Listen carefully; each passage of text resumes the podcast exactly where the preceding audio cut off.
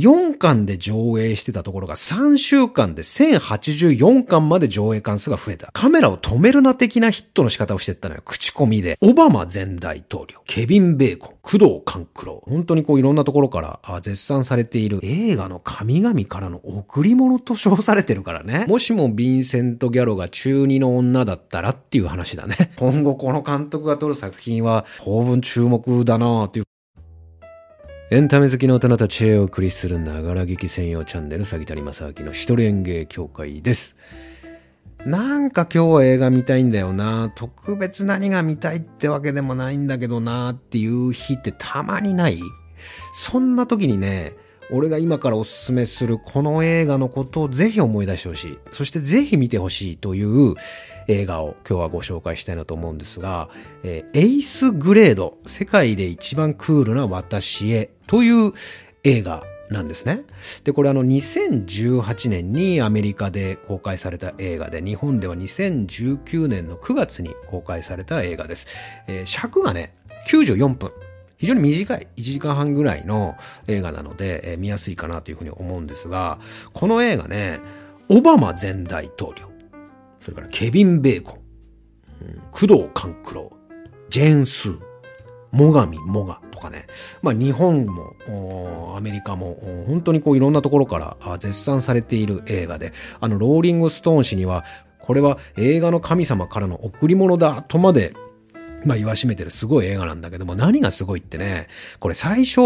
4巻で上映してたんだって、4巻。たった4巻よ。4巻で上映してたところが3週間で1084巻まで上映関数が増えた。つまり日本で言えば、カメラを止めるな的なヒットの仕方をしてったのよ。口コミで。で、まあこれストーリーも、まあ、そうだな。簡単に言うとね、13歳の女の子を主観メスで、えー、ずっとこう、行く、行く映画なんだけど、基本的に何にも起きません。で、その子は、あのー、すごくさ、人付き合いがすごくうまくなくて、特別にいじめられてるわけではないんだけど、どうも学校とかこう行けてるグループのコミュニティに入れなくて、いつもそういうちょっとモテる系の子たちのインスタとかをいいなと思いながらなんか見てるような人生でね。で、一応自分も YouTube でなんか動画とか投稿してるんだけど、全然再生回数毎回5回とか10回で誰も見てなくて、みたいな、なんかそんなような主人公の女の子の話なのよ。で、一言で言うとね、この映画はね、もしもヴィンセント・ギャロが中2の女だったらっていう話だね。なんかね、でもね、ちょっとね、バッファロー66みたいな、ああいうちょっとドライな映像の質感があってね、そこもなんかすごく個人的には、好きだったし、で、あんまりストーリーの、ね、これね、もちろんネタバレなしで喋るんだけど、ちょっとね、お父さんと食事するシーンがあるんだけど、そこの感じとかも完全バッファローなんだよね。なんかもう笑えんのよ。ただ、お父さんとご飯食べてるだけなんだけど、なんて言うんだろうな、なんかちょっとそのお父さんも頼りないお父さんで、ちょっとね、うーん、笑えるんだよな。あの、トイレに行って、あの、トイレのあのシーンなんかすごくバッファローと近かったなっていうふうに思ったし、あと後半でね、その子と、ある中学生の同い年ぐらいの男の子と、二人だけで、え緊張しながらチキンナゲットを食べてるシーンがあるんだけど、そこもすごい笑えんだよね。別に笑わせようとしてないと思うんだけど、なんだろうな、あの世界観は。だからちょっとそこはバッファローっぽいんだよね。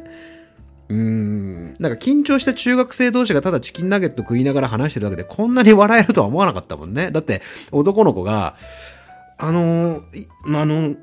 か、ぼ、僕らのか、なんて、うん、か、会話って盛り上がってるよ、よねみたいな。うん、ええー、なんかとても、うん、クールだ、クールだとは思うわ。ところで私も、私も無口かな？いやいや、そんなことない。君はすごく答え、答えも、答え方もいいし、みたいな。なんだこいつら、みたいな。面白い。すごい可愛げがあってね。なんかちょっと、映像の感じはドライなんだけど、見てるとすごくなんかこう、ほっこりしてくるような、うん、なんかそういう風に引き込まれる良さがあってね。こういう映画が、今のアメリカで多分これ若い人たちだと思うんだけど、若い人たちに受けるんだっていうのを見ると、やっぱり我々は、まあ我々ってまあ全体のあれに言い方しちゃうのはちょっとあれだな。まあだから俺はね、そのアメリカっていう国を、やっぱぼんやりと捉えてるなっていうふうに思ったしね。でもそれはそうなんだけどね、ぼんやりとしか捉えようがないというか、そんな島国にいて、海の向こうの遠くのアメリカという国をどれだけその、うん、現場、現地の空気感みたいなものを感じてるかって言ったら、まあ、なかなかそこは難しいわけでね、向こうに行って1ヶ月でも2ヶ月でも住んでみないとわかんないことってやっぱほとんどだと思うからね。うん、なんかでもその空気感がすごくよく伝わってくるし、でもやっぱこういう感じなんだな。日本とあまり変わんない部分も多いんだなっていうふうに考えると、どうしてもアメリカっていうとさ、ハリウッド映画でボーンドーンみたいなさ、もう大金かけてドーンみたいなさ、でも女優もボンキュッボーンみたいなさ、なんか、そういう感じもちょっとどっかでやっぱあるから、そういう、そういうイメージが強いから、だからやっぱ一方、アメリカだって日本もちょっと誇張した部分しか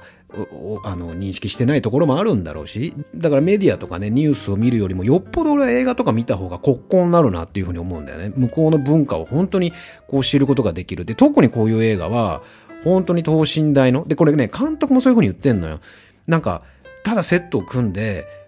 カメラをあの、ただ回しただけで、僕ら何もやってないみたいなこと言ってるんだよね。で、これがね、言える感覚になってる作品って大体名作が多いんだよね。つまり、うん、その場で起きてることをただ撮れたっていう感覚に監督がなれる作品って、本当に面白い。うん、だからまあ演者がすごく良かったのもあるし、まあ演者の動かし方が良かったやっぱり監督の力だと思うんだけど、だからそれこそ是枝作品なんかそうだよね。で、あの人やっぱドキュメンタリー畑の人だから、本当にそういうような撮り方がやっぱうまいし、同時にやっぱそういう演出、演者の動かし方がやっぱうまいんだと思うんだけども、だからそう、是枝作品にもちょっとやっぱ似てるんだよね。つまり、何も起きない。うん、別に特別気象転結があるわけでもない。もう基本的に何も起きないんだけど、めちゃくちゃ面白いっていうさ。で、こういう映画って、インディ監督なんかは特にそうだと思うんだけど、やっぱ撮りたいと思うんだよね。こういう日常淡々と描写していくみたいな映画で撮りたいんだけど、普通はつまんないんだよ、そんなの。だって、日常を本当にリアルに、うん、もうまるで盗撮したかのように本当にリアルなものをパッとこう撮れれば面白くはなるけども実際はそうじゃないセット組んでリハーサルして演者を呼んで演技をさせるわけだから創作になるわけでで創作を見せる以上はその創作品として起承転結がしっかりないとやっぱり面白いっていうものにはならないんだよねやっぱり映画って。でもここまで本当にこうまるでドキュメンタリーかのようにリアルにそのままの世界を映し出すことができるとやっぱ面白くなる。でもこれは相当監督の技量がないと意外とだからこれできそうでやっぱできない。でよくこの人連芸協会でも言うようにね。うん。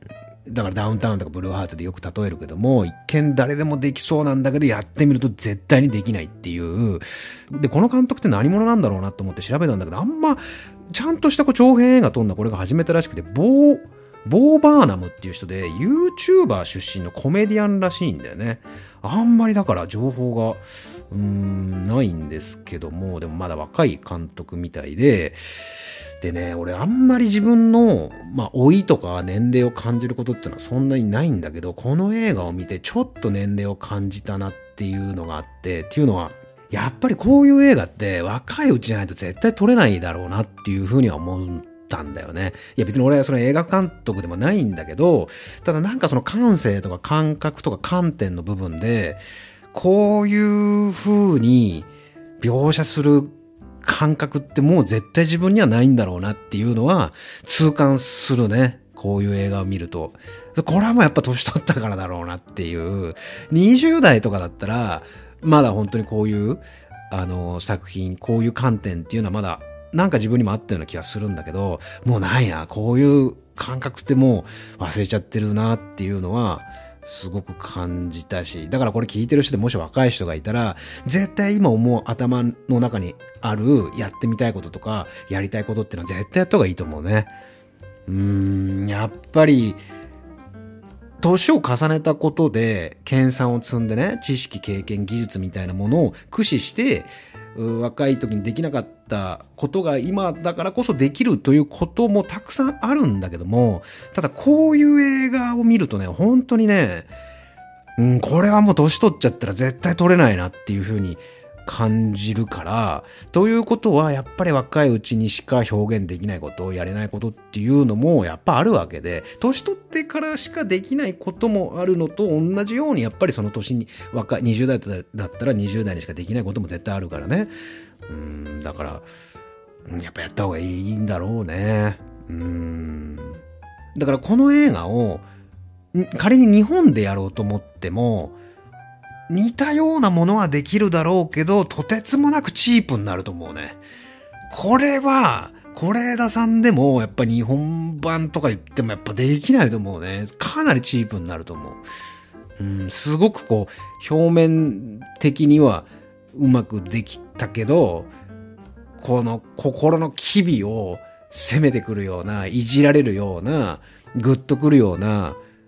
うん、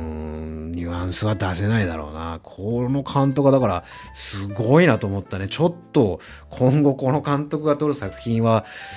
当分注目だなっていうふうに思ったんですけども、で、俺もよく知らなかったんだけど、なんでもその A24 っていうアメリカの映画の制作会社、制作配給会社が今すごく来てるみたいで、ここが結構ヒットを出してるみたいなんだよね。で、2012年にできたばっかりの新しい、あのー、会社で、で、そこの、あの、制作で出てるこのエースグレードっていう映画はね、出てる映画で。で、結構ここ、この A24 からちょいちょい、あのー、ヒットも出てるみたいで。で、俺もちょっとここの A24 の映画、もうちょっと他気になったやつは借りて見てみようかなっていうふうに思うぐらい、ちょっと気になりましたね。なんかちょっと調べたら、本当にこうクリエイターに好きにこうやらせるような、なんかちょっとネットフリックス系の、ちょっとそういう新進気鋭系の制作会社っぽいんだよね。で、実際このエイスグレードっていうすごい素晴らしい作品を作ってるから、うん、ちょっとこの会社は、だからアメリカもやっぱちょっとまたね、変わってきてるのかもしれないよね。またはずっと、もともとこういうね、あの、源流みたいなものは、まあもちろんあったとは思うんだけども、それこそさっき話したけども、ギャロみたいな存在もいたわけだし、たくさんあるとは思うんだけども、あんまりこうね、なかなかこの日本にまで届くぐらいの、うん、波及力を持って伝わってくるものってそんなにないと思うし、実際この映画を知っている人ってあんまいないと思うのよ。うん、だから、ちょっと危ないとこだったね。こんな映画を見逃す、見過ごすところでしたね。よかったと思って、これ、いや、こんなすげえ映画あったんだな、と。日本で1年前か、全然知らなかったな映画の神々からの贈り物と称されてるからね。すごいよね。だから、何回も言うけど、何にも起きないからね。気象転結も何にもないよ。ただ中3の女ちょっと自閉症気味というか、コミュニケーションベタな中3の中 2?13 の女の子が、もじもじしているだけの映画だからね。うん。なんかもうすごい号泣するとか、すごいことが起きるみたいに思われても困るから、それはちゃんと、あの、言っておこうかなっていうふうに思うんですが。で、あとね、この映画、本当にこう13歳の、あの、女性を、本当に等身大の女性を描いてるんだけど、えっとね、R 指定みたいになっちゃったんだよね。17歳未満の干渉は保護者の同伴が必要。R 指定になっちゃったと。うーん。で、監督は、その、まあ、R 視点になったことにかなり、うん、要はそのさ、中学生を中心とした映画を撮ったのに、中学生が見れないっていうさ、なんだこりゃっていうのはあったんだけど、でもね、これね、監督が言った言葉がかっこよくて、子供たちにとって適切な現実を描写することが我々の責務ではないと思います。我々の責務は子供たちが実際に生きている現実を描写することです。って言ってんのよ。いや、この、何 ?YouTuber?YouTuber 出身コメディアン？この監督やろう、なかなかいい感じしてるよね。ちょっとクリエイターとしては、最高のタイプだよね。いい、いい若いのが出てきたね、アメリカから。別に子供たちにとって適切な表現をすることは我々の役目じゃないよと。子供たちが実際に生きている現実を描写することが俺たちの役目だからっていうさ。で、あんたたちは現実を描写したら R してするのねっていう。じゃあ今のアメリカの中学のコミュニティに問題があるんじゃねえのかというところまでは言ってないけどもさ、なんかそんなメッセージも感じちゃうぐらい、うーん、ボボー・バーナム監督、ちょっと次の作品出たら劇場で見たいなうん、なんかすごくいい映画と出会えたなという感じです。言っときますけど、何回も言いますけど、何にも起きません。ただ、ジーンとくるし、大人が見ても、一応言うとね、うーんと、そんなになんか、エッチなシーンとか、そういうグロいシーンとかは別にないんですよ。ただ、セリフでね、ちょっとそういうさ、まあほら、中学生ぐらいってそういう会話するじゃない？もう、したとか、中学生でしないか。まあ高校生ぐらいだったらするでしょ？もうやったとか、女の子同士でもそういう会話って、まあ出てくるでしょう。で、それがちょっとだけ、えー、まあちょっと進んでるところがちょっとあるぐらいだけどね。これで R 指定かっていう、だからやっぱり日本も一緒だよね。もう本当にこの辺のあの規制って厳しくなってんな。でもこういう映画こそ、やっぱり若い子供たちに、若い子供たち？同じ言葉を2回言ってどうすんだよ。おにぎりご飯みたいなことを言ってしまいましたですけども。まあ、んなことだってね。あの、こういう映画こそ、あの、子供たちが、うん、中高生が見るべきだと思うけどね。でもまあ、親と一緒に見るような作品ではないね。うん、子供がこっそり親に隠れて見るのがちょうどいいだろうね。友達同士で見る映画でもないんじゃないかな。一人で見る映画だと思うね、これは。ああだから、あの、一人で見た方がいいですよ。別に誰かと見ると気まずくなるっていうほどのもんでもないけども、でも多分一人で見た方がなんか、うん、楽しめるんじゃないかなというふうに思います。で、あの、これ聞いてる人でね、いやいや、あの、エースグレード、もう見てますよと。見たよ、私は、俺は、という人は、ぜひですね、このコメント欄に感想なんかも送っていただければと思うし、えー、ちょっとじゃあ、詐欺谷がそう言うんだったらちょっと見てみようかなと思って見てみた人は、またここに来てもらって、感想をコメント欄にいただければと思います。で、おすすめはね、あの、まず、公式サイト行ってみると思います。あの、この下の概要欄に貼っておくので、公式サイトに行ってみると、なんとなくいいんじゃないかなと。あの、ネタバレしないしさ、いろいろググっちゃうと、ほら、ネタバレしちゃうでしょ？だから、公式サイトにまず飛んでみて、公式サイトにいろいろ書かれてることを見てみて、ああ、ちょっと面白そうだなと思ったら見てみるといいんではないかなと。Amazon プライムでも見れると思うので、それもちょっと概要欄に貼っておくので、えー、よかったら見てみてください。はい。この番組では満たしても嬉しくなるようなコメントに関しては一つ残らず全て番組の中で紹介させていただいております。そしてここまで聞いていただいたあなた、ぜひチャンネル登録といいねボタンの方よろしくお願いいたします。それではまさきでした。グッチー